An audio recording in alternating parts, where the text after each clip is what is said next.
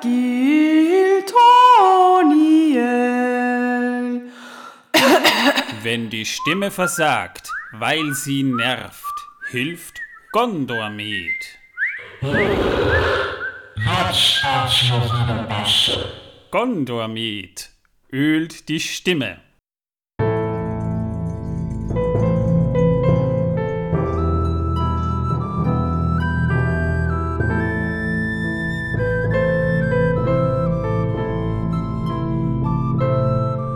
Megovanen, Melonin und herzlich willkommen zu einer neuen Ausgabe von Der Herr der Ringe pro Minute mit Folge 6 bzw. Minute 6 und das wird wieder ein sehr spannendes Thema.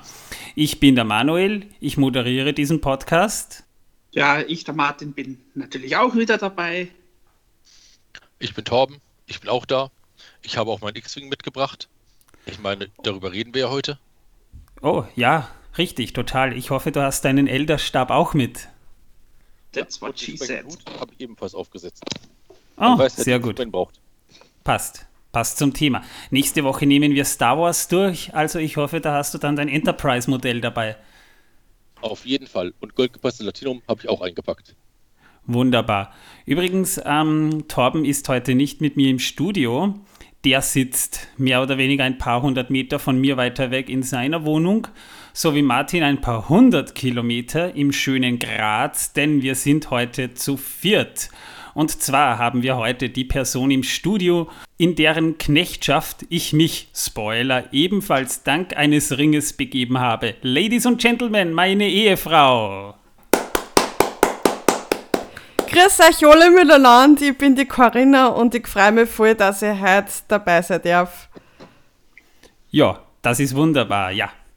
Corinna ist meine Ehefrau, die hat übrigens auch schon den Herrn der Ringe gelesen und ich würde sagen, wir beginnen, bevor wir mit der eigentlichen Thematik her beginnen, mal mit der Frage, Corinna, wie habe ich dich zum Herrn der Ringe gebracht? Also es war so, mein Schatz hat immer davon geredet und so geschwärmt davon, wie toll diese Filme gemacht worden sind und natürlich die Bücher, die noch viel besser sind. Und ich soll mir doch unbedingt einmal einen Herrn der Ringe anschauen oder sogar die Hörbücher hören ja, es war dann so, dass ich mal dabei gesessen bin, wie es den Herrn der Ringe angeschaut hatte beim ersten Teil. Aber natürlich, die Filme sind sehr, sehr lang und irgendwann habe ich mir dann nochmal zumindest die Zeit genommen, äh, den ersten Teil zu schauen und dann die Hörbücher zu hören vom Herrn der Ringe. Die habe ich mir ausgepackt von meinem Schatz. Das ist schon wieder einige Jahre her. Ich glaube so ja. 2016, 17 oder so. War das Hab, nicht sogar früher? Ja, könnte sein, ein bisschen früher. Damals sogar die CDs habe ich mal ausgeborgt, obwohl wir schon ein Audible-Konto verwendet haben, damals schon. Aber der Manuel hat halt die Hörbücher gekauft auf CD. Ja, weil ich damals Audible noch nicht hatte, als die CDs rauskamen. Das muss ich mal dazu sagen. Genau, so ist das. Und ja, irgendwann habe ich mir dann doch einmal Zeit genommen und natürlich bin ich doch länger damit beschäftigt gewesen mit dem Herrn der Ringe. Aber irgendwann war ich dann einmal durch und nachher habe ich dann den Hobbit gehört. Weil beim Hobbit, da habe ich am Anfang einmal gedacht, naja, ob man das so gefällt und vielleicht eher für Kinder und so. Aber ich muss echt sagen, ich bin froh, dass ich da in diese Thematik eingetaucht bin. Und beim Film hat mir die Musik sehr berührt. Aber die Filmmusik ist dann einmal ein Thema in einer anderen Folge. Das würde jetzt den Rahmen sprengen, aber das wollte ich nur mal kurz gesagt haben, dass das alleine schon mal ähm, hörenswert ist. Ja. Das Silmarillion hast du ja danach auch noch gelesen. Genau, das Hörbuch vom Silmarillion hat mir auch sehr gut gefallen, muss ich sagen. Damals noch gelesen von Achim Höppner, leider mittlerweile verstorben, die Synchronstimme von Gandalf in der Herr der Ringe Trilogie. Und wir haben uns ja dann eben auch noch den ersten Teil in Konzert mit Live-Musik angeguckt. Das war ein Weihnachtsgeschenk von mir an meinen Schatz. Ja, da waren wir danke, noch nicht verheiratet. Schatz. Danke, Schatz, nochmal. Das war wirklich sehr berührend und wahnsinnig toll ein sehr schönes Erlebnis. Sowas vergisst man nicht. Ein sehr berührend. Also wirklich. Ja, Teil 2 und 3 haben wir bislang noch nicht geschafft, weil Corona dazwischen gekommen ist. Aber vielleicht wird es ja irgendwann wieder möglich, dass wir auch in Konzerte gehen können. Soweit, so gut. Beim letzten Mal haben wir ja vor allem über Elendil und Isildur gesprochen und ähm, über die Schlacht am Schicksalsberg, wie Sauron vernichtet wurde und wie das zweite Zeitalter geendet hat. Das war ein sehr komplexes Thema, was uns in den ersten fünf Minuten des Filmes beschäftigt hat, aber auch über vier, knapp fünf Stunden insgesamt, die wir da besprochen haben, weil die Hintergründe schon sehr komplex waren. Und es wird jetzt nicht viel anders, weil wir jetzt im dritten Zeitalter eingelangt sind. Minute 6 beginnt mit dem Überfall der Orks. Das ist auch die erste erweiterte Szene in der Extended Edition, worüber wir in der letzten Folge ja schon gesprochen haben. Wir sehen Isildur, wie er vor den Orks flieht, sich den Ring überstreift, unsichtbar wird und in den Anduin hüpft. Das ist der große Fluss, der sich quer durch Mittelerde zieht. Doch als er im Wasser schwimmt, rutscht ihm der, Fing der Ring vom Finger und äh, Galadriel erzählt, dass der Ring Isildur verraten hat und ihm den Tod gebracht hat. Da sehen wir einen Ork, der einen Pfeil auf Isildur abschießt und dann sehen wir eben den Leichnam im Anduin treiben mit vielen Pfeilen in Rücken. Und der Ring, der auf den Grund des großen Stromes fliegt, äh, schwimmt. Und was nicht in Vergessenheit hätte geraten dürfen, ging verloren.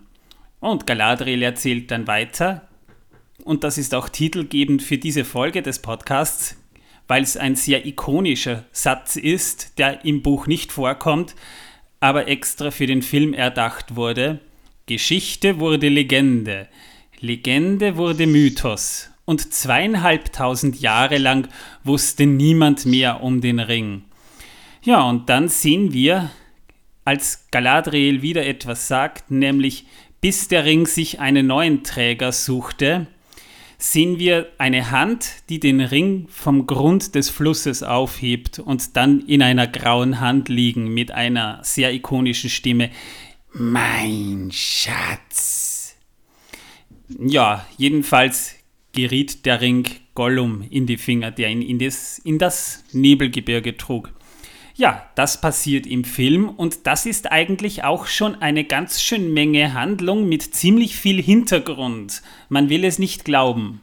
Aber eine streng genommene Thematik, die auch im weiteren Verlauf der Handlung eine sehr große Rolle spielt, die wird hier schon erwähnt, nämlich wird der Ring so beschrieben, als hätte er einen eigenen Willen. Das hat Galadriel so auch in der letzten Minute schon angesprochen, wobei man sich natürlich jetzt fragen darf, und das geht jetzt hier natürlich an alle, äh, wie kann man sich das vorstellen? Hat der Ring eine Seele und wie kann man sich das in etwa vorstellen? Also ich für meinen Teil denke ja, dass als äh, Sauron den Ring äh, mit erschaffen hat, ähm, er ja einen Teil seiner Kraft äh, und seines eigenen Willens da reingebannt hatte, wie auch äh, beschrieben wird. Und demnach denke ich eben, dass der Wille eben ein Teil von Saurons Willen ist, den sie im Ring steckt und er deswegen auch selbstständig handeln kann.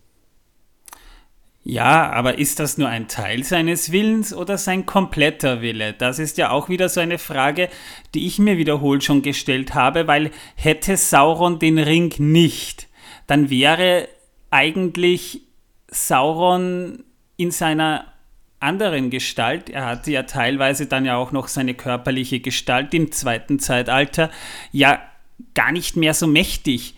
Aber er hat den Ring in Mordor gelassen, während er in Numenor als Gefangener war. Und das ist dann schon eine Frage, die man sich berechtigt stellen kann. Warum gibt Sauron, Sauron einen Teil seiner Macht freiwillig auf? Nur damit er dann im Grunde genommen als eher schwächeres oder offensichtlich dann geschwächteres Wesen weitermacht in seinem Rage-Mode. Naja, äh, vielleicht ja, könnte man das so sehen, dass es wirklich äh, quasi eine, ja, wie könnte man es jetzt definieren? Äh, Nehmen, nehmen wir mal einen, einen Dings, einen, einen Terminus aus, der, aus den Videospielen, dass er vielleicht den Ring benutzt hat, um zu cheaten, ja? äh, quasi damit er, damit er unsterblich wird. Ja? Ähm, War er ja diese, vorher schon. Ja, na, aber damit es nicht so leicht wird, ihn zu vernichten, ja? wenn er dann quasi immer noch etwas hat, ja? äh, als, als äh, wie kann man sagen, als Bonus. Ja? Ähm, äh, wenn jetzt der Sauron zum Beispiel den Ring nicht gehabt hätte ja, und der wäre vernichtet worden, dann wäre es halt aus gewesen. Ja. Also so nach dem Motto, äh, kein Game Over, sondern zweites ja. Leben. Ein Respawn. So wie ein rosa Herz. Ja, genau. ja, genau. ja, also dass, dass es vielleicht eher sowas war. Ja, ja es ich ist mein, nämlich irgendwo die Motivation dahinter, wie Sauron diesen Ring geschmiedet hat, nie ganz ersichtlich gewesen. Es ist natürlich klar, dass Sauron, nachdem er quasi im, im Kampf vernichtet wurde, nicht ganz tot war, sonst würde er nicht zurückkehren. So weit, so gut. Aber. Vor allem, das ist ja nämlich etwas, das, da haben sich nämlich andere Schreiber in Hollywood ja, haben sich ja an diesem Motiv auch bedient. Ja. Ähm, äh, so, und weil wir gerade vorhin das Thema Star Wars hatten, ja, ähm, jetzt folgen leichte Spoiler zum, zum letzten Star Wars-Film, der, der in, im Kino lief. Ja. Man, Imperator Palpatine zum Beispiel ist ja auch wiedergekommen. Ja, ja äh, aber nicht durch einen Ring. Das ist richtig, aber, aber trotzdem, äh, der, der war ja eigentlich auch schon vernichtet ja, und kam dann wieder. Ja. ja. Also von dem her, das ist. Hm. Fragt sich eben nur wie, wir wissen es nicht. Äh, naja, durch, durch Klon, Klontechnologie. Ah ja, stimmt, ja. genau. Ich fand den Film so schlecht. Ich kann mich gar nicht mehr daran erinnern. Ja, äh, gehen die Meinungen auch auseinander. Was, was anderes, was mir da gerade einfällt, die Horcruxe hm. bei Harry Potter ist doch im Prinzip dasselbe. Äh, ja, ja, äh, da hat dann die, äh, die J.K. Rowling dann, dann halt ein bisschen von Tolkien abgeschrieben anscheinend. Ja, würde eigentlich Sinn machen. Man kann sich das tatsächlich vielleicht so vorstellen, dass er seine Seele quasi geteilt hat, damit er quasi seinen Willen überall wirken kann. Möglicherweise war damals schon die bloße Anwesenheit des Rings an der Quelle der Macht in Mordor wahrscheinlich ausschlaggebend, dass er in Mordor noch genug Macht hatte, während er eben mal eben so zum Chillen nach Numenor gebracht wurde. Ja, war das eigentlich eine Ferieninsel oder wie war das? Ja, äh, hör dir Folge 4 nochmal an. Aber für Sauron wahrscheinlich ziemlich sicher. Im Vergleich zu Mordor? Ich hoffe, der hat ein gutes Bar. Könnte helfen. Wahrscheinlich, ja.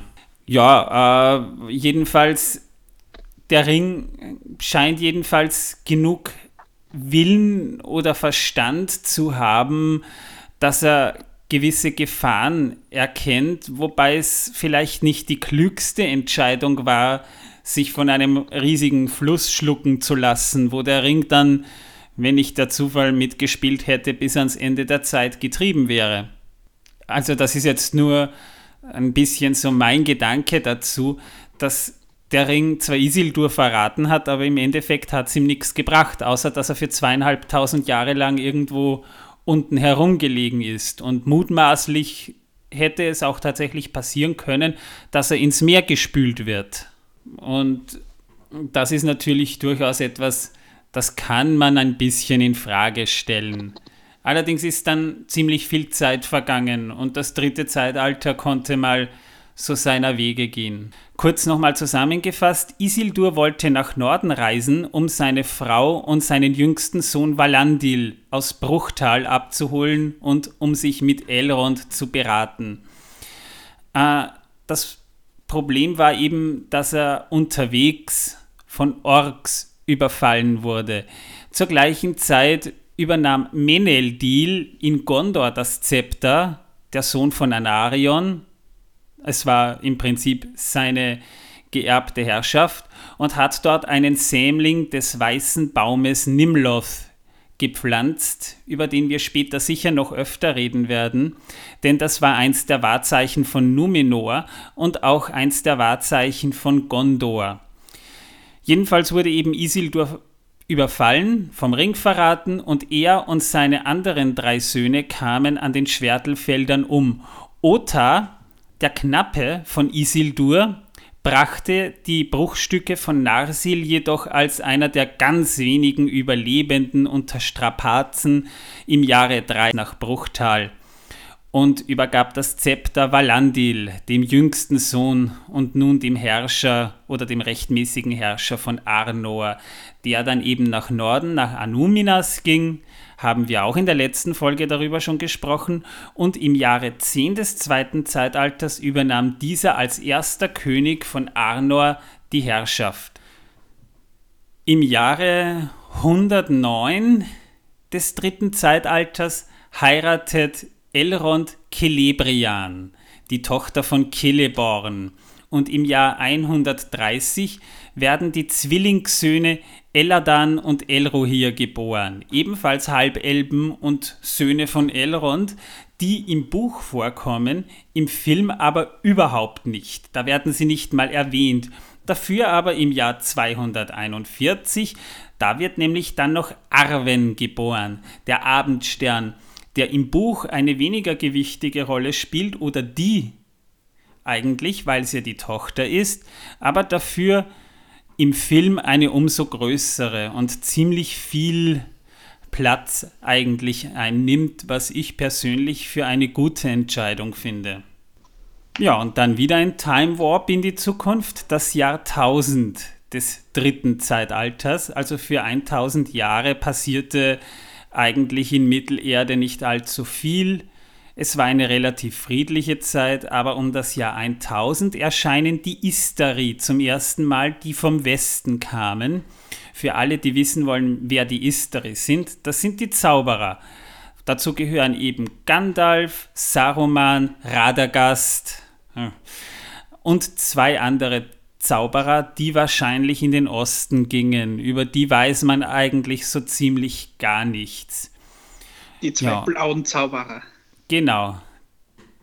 Wahrscheinlich die Zauberer des Alkohols, ja. Man weiß ja nicht mal, wie die heißen, so wie ich weiß. Äh, doch, das weiß man sehr wohl. Ähm, die Namen stehen nämlich im Silmarillion, nämlich. Oh. Ja, ja ähm, die durften aber für den Hobbit nicht genannt werden, weil nämlich der Peter Jackson ja, äh, nur die, die Filmrechte am Hobbit und am Herrn der Ringe hatte. Ja, und halt Figuren, die nur im Silmarillion vorkommen, ja, durften halt nicht äh, verwendet werden. Ja, das ja. ist aber nicht ganz richtig, denn es wurden sehr wohl Figuren genannt, die im Silmarillion vorkamen, aber...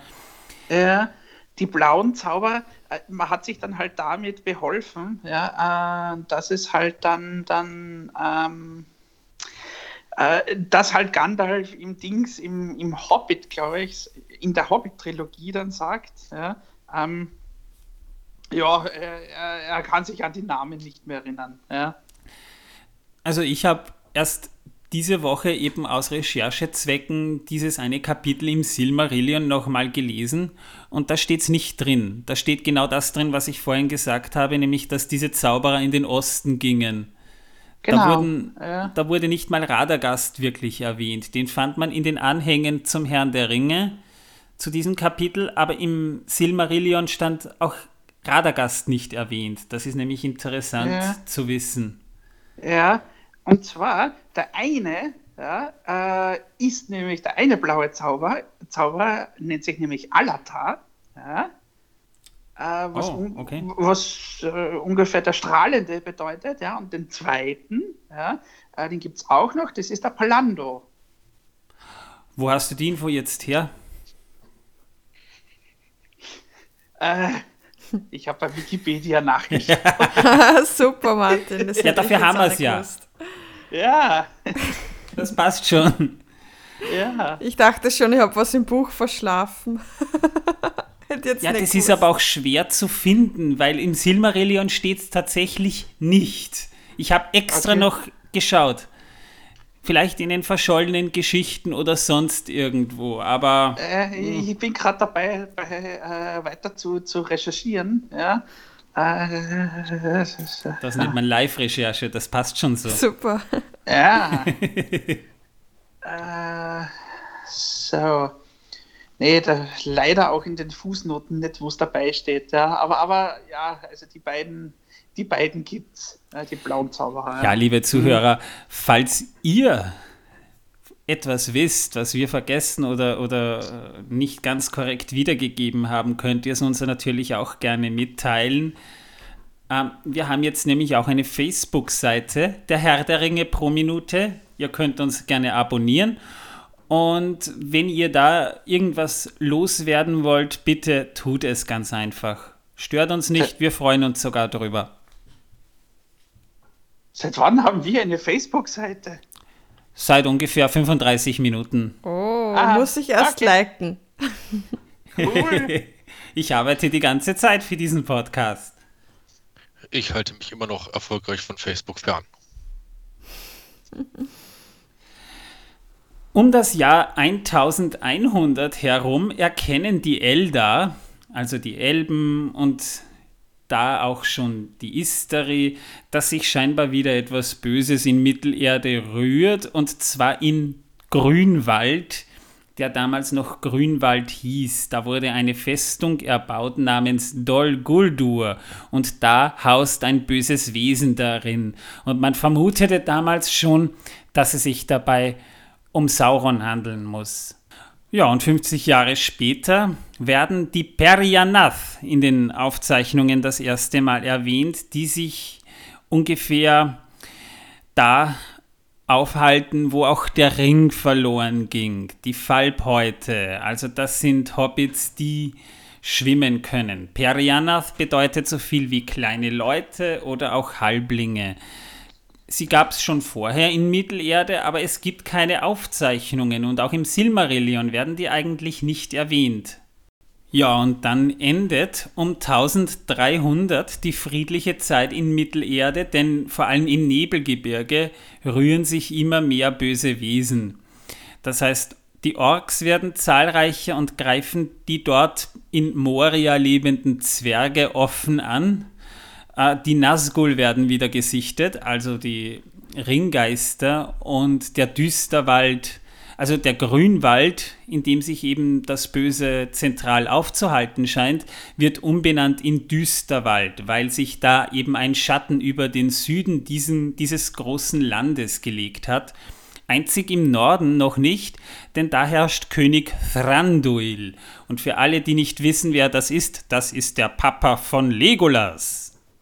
Und um diese Zeit zerfällen, zerfällt auch das große Königreich Arnor, langsam, aber sicher aufgrund der geringen Zahl der Numenorer, die sich dort angesiedelt hat, immer mehr. Es werden drei Königreiche, nämlich Arthedain, Cardolein und Rudaur werden sie genannt. Im Jahr 1409 greift der Hexenkönig, also der Anführer der Ringgeister, der Nazgul, eben Eriador an und dabei kommt zum Beispiel auch der Turm von Amon-Sul zu Fall. Für viele Herr der Ringe-Fans auch bekannt als die Wetterspitze, wo auch ein Palantir lag. Was ein Palantir ist, dazu werden wir sicher noch später kommen, denn das ist ein nicht unwesentlicher Teil der, der Ringmythologie in dieser Geschichte.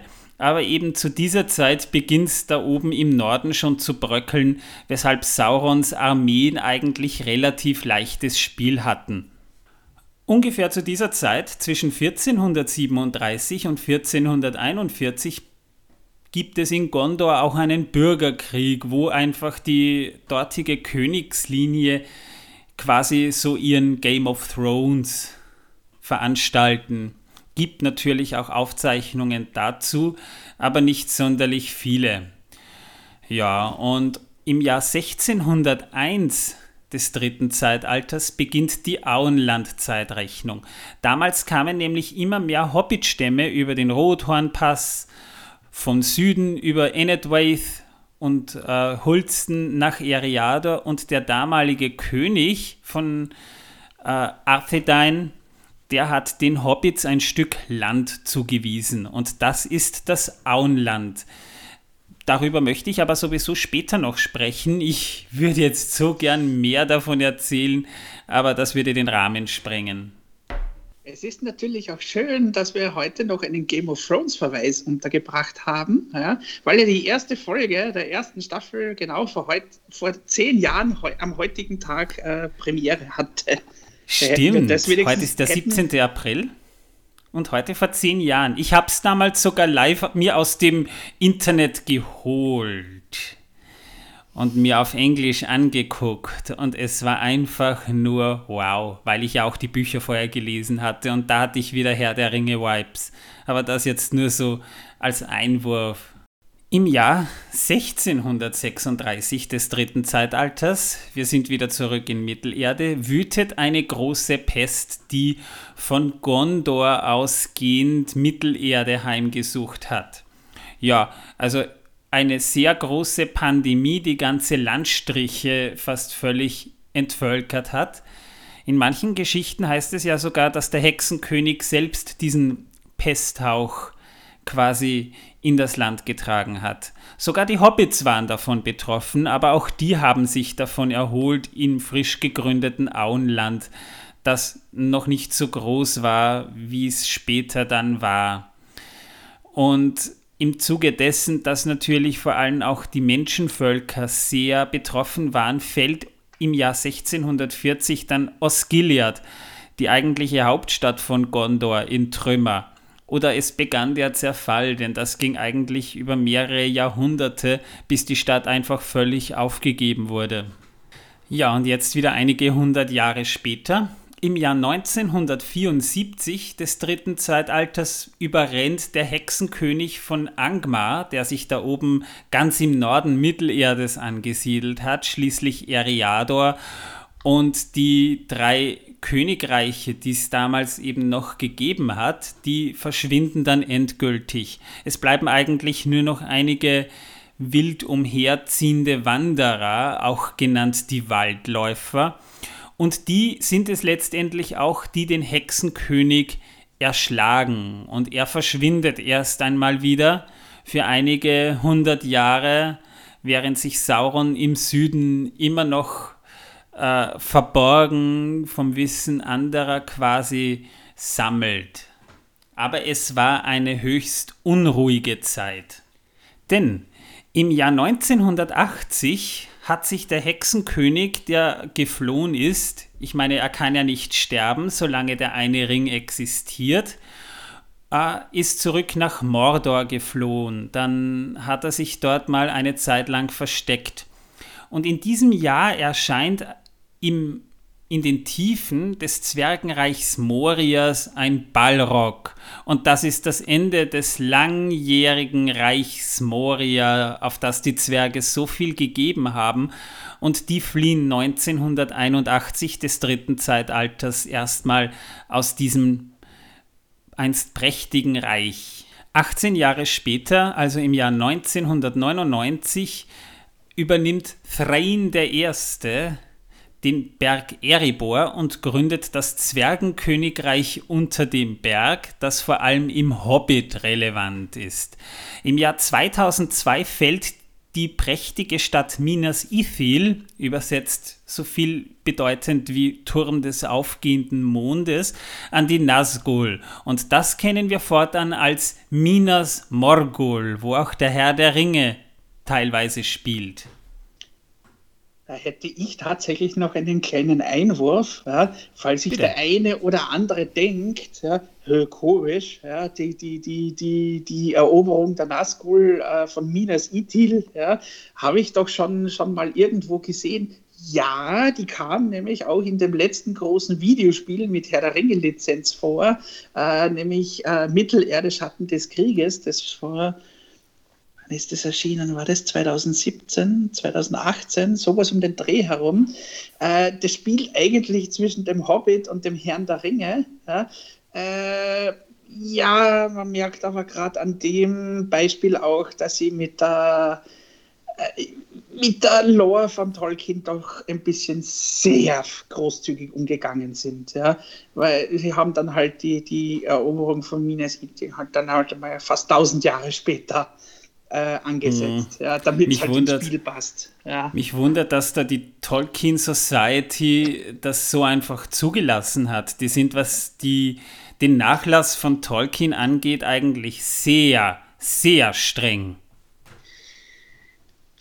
könnte mir vorstellen, ja, äh, dass es daran liegt, das war eben schon zu der Zeit, ja, als Tolkiens Sohn, der Christopher Tolkien, ja, seine, seinen Vorsitz äh, über diese Society abgegeben hat. Ja, und ich glaube, die jetzigen Vorsitzenden der, der Society sind, glaube ich, jetzt nicht mehr so streng wie der Sohnemann von Tolkien selber. Bin ich mir nicht ganz sicher, weil mhm. gerade die Amazon-Serie ein sehr spezielles Kapitel ist. Man kann es natürlich großzügig auslegen, denn auch äh, der Herr der Ringe Online hat sehr viele Anleihen oder Hinzudichtungen, weil es einfach für ein Online-Rollenspiel relevant ist. Aber das bewegt sich tatsächlich in einem Rahmen, wo ich sagen muss, ja, es, es, besch es beschädigt nicht die Lore. Das heißt, die wird nicht ange angeschnitten, aber es gibt einfach Aspekte, die man sich dazu denken kann. Ja? Also mhm. beispielsweise eben die Tatsache, weil es parallel zum Herrn der Ringe spielt, dass eben Mordors Truppen oder Angmas Truppen, die sich auch wieder gesammelt haben, zum Beispiel Anuminas besetzen. Es kann oder es hätte ja parallel tatsächlich passieren können. Ist es aber nicht.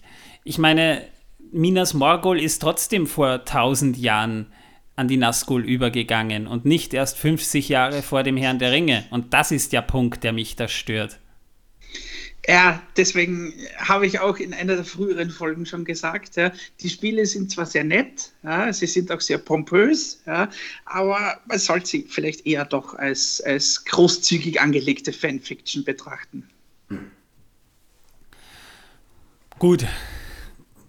Ist sicherlich ein Thema, über das werden wir noch öfter herziehen, weil das ist wirklich ein sehr schwieriges Thema und es sind ja schon wieder Spiele in Planung.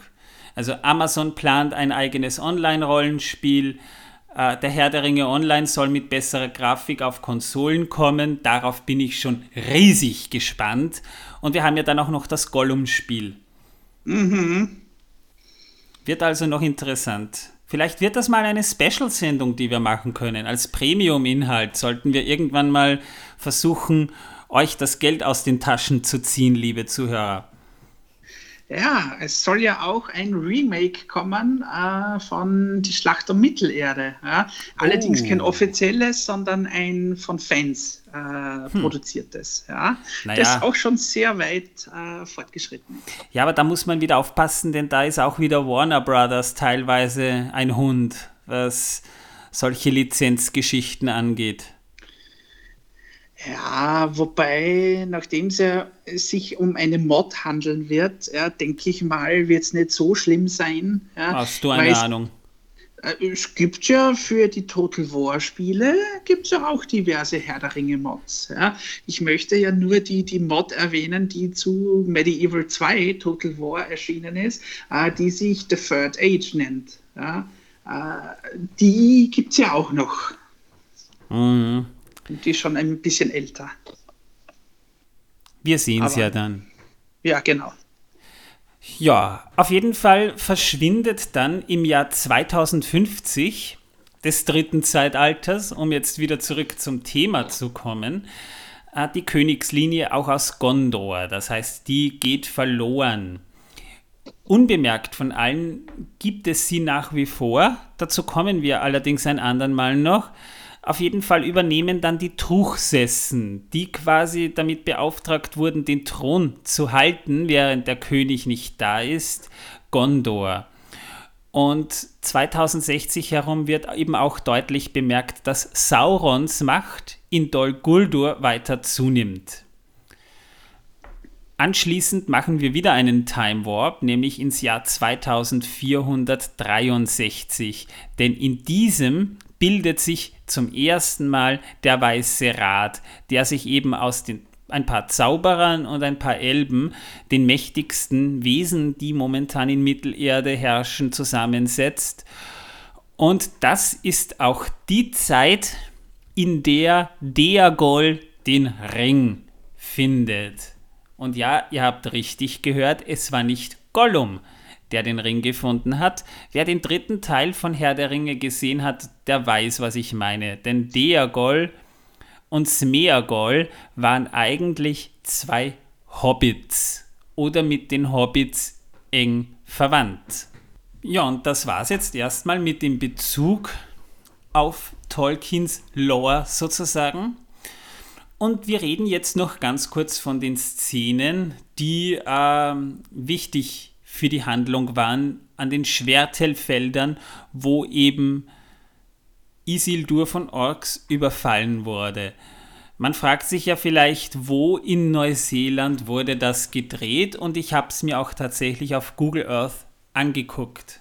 Tatsächlich findet ihr dieses Gebiet es ist relativ unscheinbar, aber war eben passend dafür in Fernside. Das ist in der Mitte der Südinsel Neuseelands. Man kann sich auch über Street View angucken, wobei das Ganze jetzt nicht sehr beeindruckend aussieht. Es gibt dort ein paar Gewässer, ein Fluss fließt durch, aber das macht ja auch nichts. Es muss einfach von der Stimmung her passen. Und wir wissen ja, Peter Jackson ist Neuseeländer und er wusste schon, wo man das am besten dreht. Ich meine, die Drehteams waren ein Jahr lang damit nur beschäftigt, die passenden Drehorte zu finden und Fernside war eben am besten dafür geeignet. Es waren ja auch nicht viele Szenen, die dort gedreht wurden, das muss man jetzt auch mal dazu sagen. Höchstens für den ersten Teil diese paar Sekunden und dann noch der Prolog zum dritten Teil mit Smeagol und Deagol, den wir vielleicht noch in ein paar hundert Folgen oder so noch näher besprechen werden. Womit wir mit dieser Episode, die doch ein bisschen kürzer gelaufen ist als sonst, jetzt eigentlich auch schon am Ende wären. Beim nächsten Mal wird es eben darum gehen, was passierte in Mittelerde, nachdem Smeagol den Ring an sich genommen hatte. Wir werden kurz seine Biografie ein bisschen beleuchten und ich werde auch weiter aus der Zeittafel die wichtigsten Ereignisse bis zu einem ganz anderen Ereignis herauslesen, das noch eine wichtige Rolle für den Herrn der Ringe spielen wird damit wären wir jetzt erstmal durch mit dieser Episode. Wir hoffen jedenfalls alle, dass es euch gefallen hat. Ich habe mir das Feedback vom letzten Mal, das von Torben gekommen ist, zu Herzen genommen. Ich werde diesmal nicht das letzte Wort haben. Denn nachdem meine Frau heute ebenfalls hier im Studio sitzt, überlasse ich es ihr wie gewöhnlich das letzte Wort. ja, ich hoffe, es hat euch gefallen lasst uns ein, ein Feedback da. Wir freuen uns. Und ja, dann sage ich mal Tschüss mit euch und Ciao mit auch. Macht es gut. Ciao. Genau. Bye. Und ich würde jetzt eine Runde Star Wars schauen. Und jetzt werden, wir, jetzt werden wir von Gernot Coolies für diesen Witz verklagt. Na danke. Wahrscheinlich. Wahrscheinlich. Ach so, Urheberrecht, verdammt. Ja, den gab es schon vorher. Er hat ihn nur einfach salonfähig gemacht. Bis zum nächsten Mal.